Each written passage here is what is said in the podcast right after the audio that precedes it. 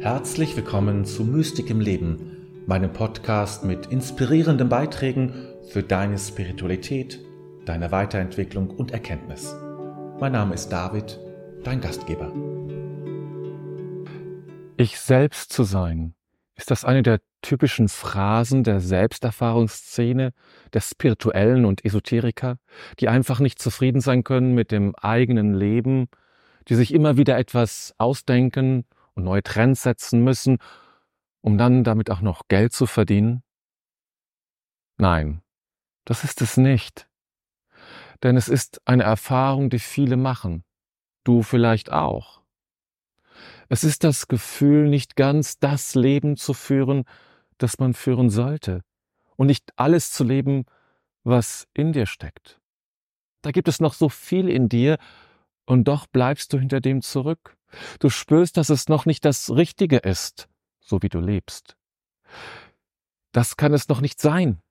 Das fühlt sich nicht nach Fülle und Erfüllung für dich an. Und so stellt sich die Frage, wie man sich denn selbst findet. Und unsere Gesellschaft hat zudem wenig Interesse daran, dass du dich findest, dass du zu dir zurückkehrst.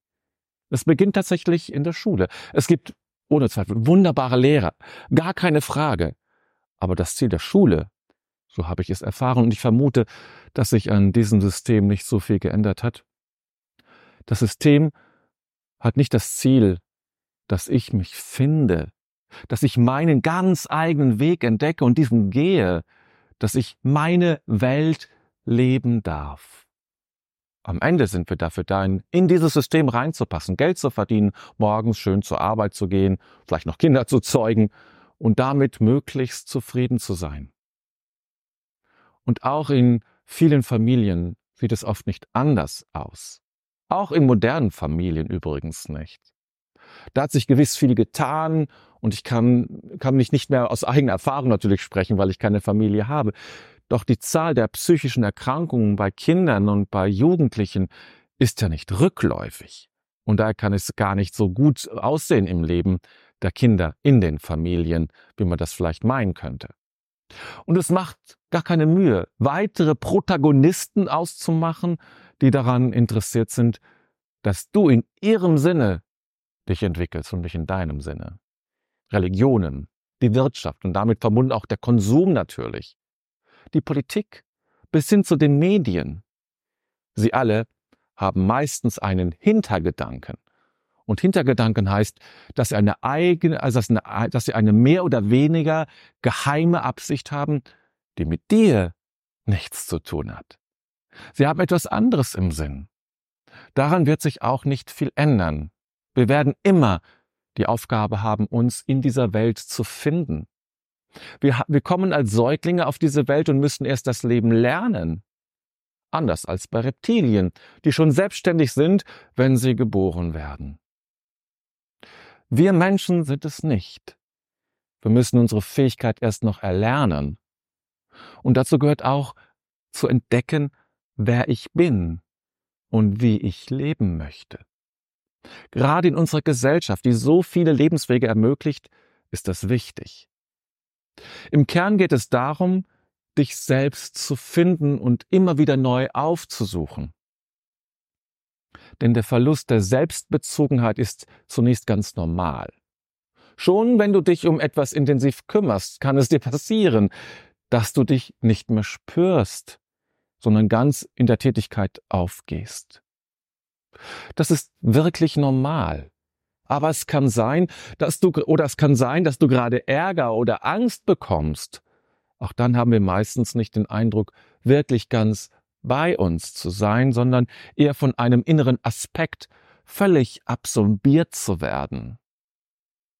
Wenn du dann anschließend wie von selbst wieder zu dir findest, läuft alles wunderbar. Aber oft ist es eben so, dass wir nicht automatisch wieder zu uns finden. Oder wir haben ganz generell den Eindruck, nur noch zu funktionieren und Rollen zu spielen. Wir leben gar nicht unser Potenzial. Wir leben nicht unsere Berufung. Wir gehen nicht unseren Weg. Wir tun nicht, was wir tun müssten und sollten. Wir leben ein Leben, das nicht unseres ist. Das sind die extremen Formen, die sich zeigen, wenn wir nicht bei uns selbst sind. Was aber braucht es, damit ich zu mir selbst komme? Oder anders gefragt, was braucht es, damit ich bei mir selbst bleiben kann? Oft sind wir ja in unserem Leben ganz bei uns, spüren uns, spüren unsere Wärme und Liebe, unseren Weg und die Verbundenheit zu Gott. Das erste Wichtige, was du tun kannst und musst, ist, dich zu schützen. Du darfst dich vor dieser Welt und ihren Einflüssen schützen. Sich zu schützen heißt ja nicht, alle Beziehungen zu kappen, auf Distanz zu allen und allem zu gehen. Es heißt zu schauen, was dir gut tut und was nicht. Welcher Mensch tut dir in deinem Umfeld gut und welcher nicht? Und schau weiter auf deine Arbeit, auf deine Hobbys und Bücher und Filme, die du dir anschaust. Schau auf alle Bereiche deines Lebens und gestalte sie so weit möglich, um dass sie zu dir passen und dich immer wieder mit dir in Verbindung bringen. Und das tun sie, wenn du dich für sie entscheidest, wenn sie eine innere, innere positive Resonanz hervorrufen und du sie mit einer Motivation tust, die nicht von äußeren Belohnungen abhängt. Zum Schutz können auch innere Bilder gehören. Eine Veränderung deiner inneren Bilder kann erhebliches verändern. Oft sind es Sprachbilder, die uns helfen, unsere Welt und unser Leben zu deuten und zu verstehen. Ich gebe dir mal ein Beispiel. Wie viele andere hatte ich bis vor kurzem die Angewohnheit, bei einem Ärgernis mit einem Freund oder einem Bekannten so zu denken. Sie ärgert mich oder das, was er tut, das ärgert mich. Bis ich dann gelernt habe, dass sich die gleiche Situation ganz anders anfühlt, wenn ich sage, diese aktuelle Zeit unserer Beziehung gefällt mir nicht. Der Unterschied ist, dass ich durch die sprachliche Veränderung nicht mehr meinem Gegenüber die Schuld gebe, sondern einfach die Phase unserer Beziehung als schwierig ansehe und mich damit zum Co-Schöpfer oder Co-Kreator der Schwierigkeiten mache. Es ist unsere Sache dann, unsere gemeinsame Sache.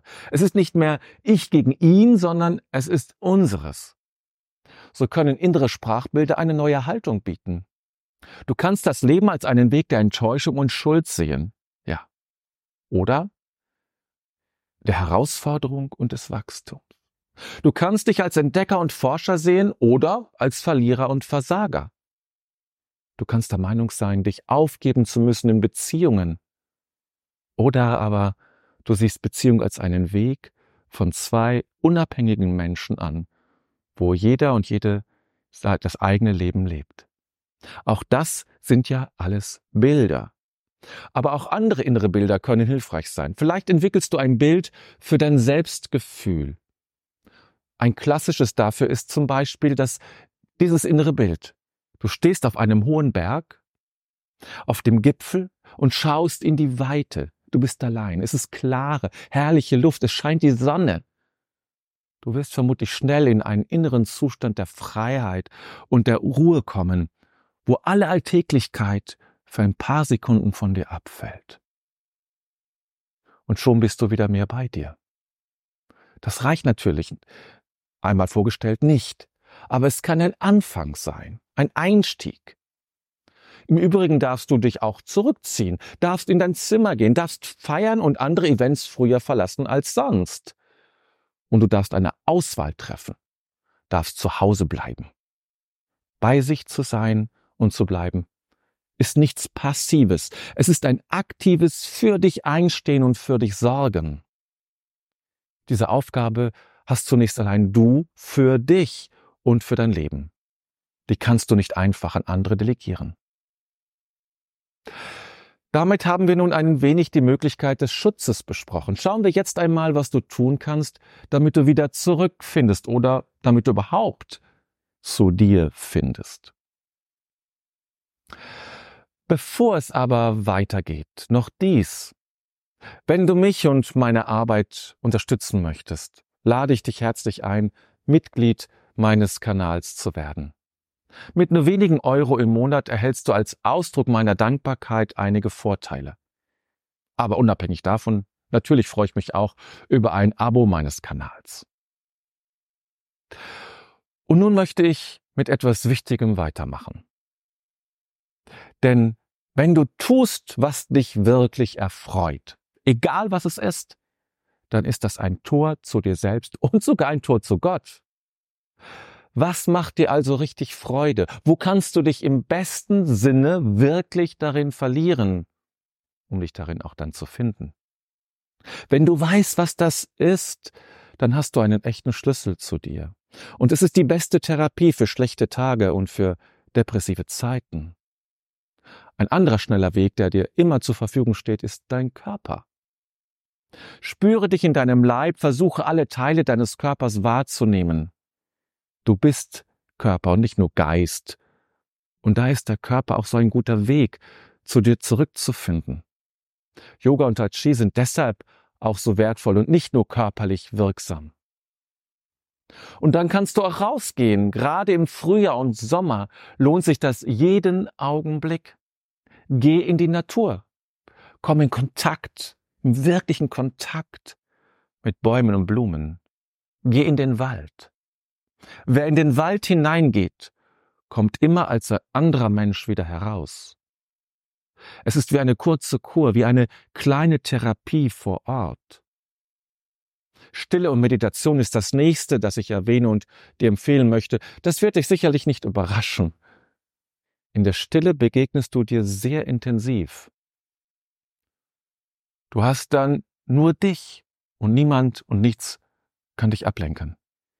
Das sind kostbare und ich gebe es zu, oft auch nicht ganz leichte Augenblicke.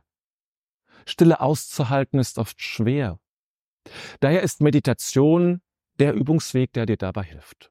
Und zur Meditation gehört dann noch eine andere wichtige Fähigkeit, die du erlernen solltest, nämlich die Fähigkeit, dich selbst zu beruhigen.